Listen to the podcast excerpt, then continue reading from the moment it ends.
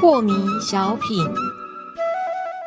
张讲师您好，有一位听众朋友，他想请教讲师。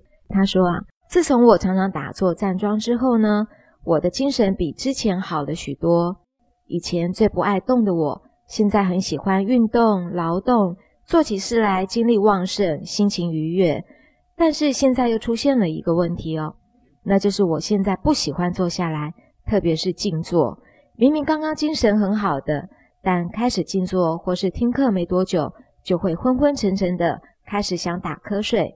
请问讲师，这是为什么？我又该如何调整呢？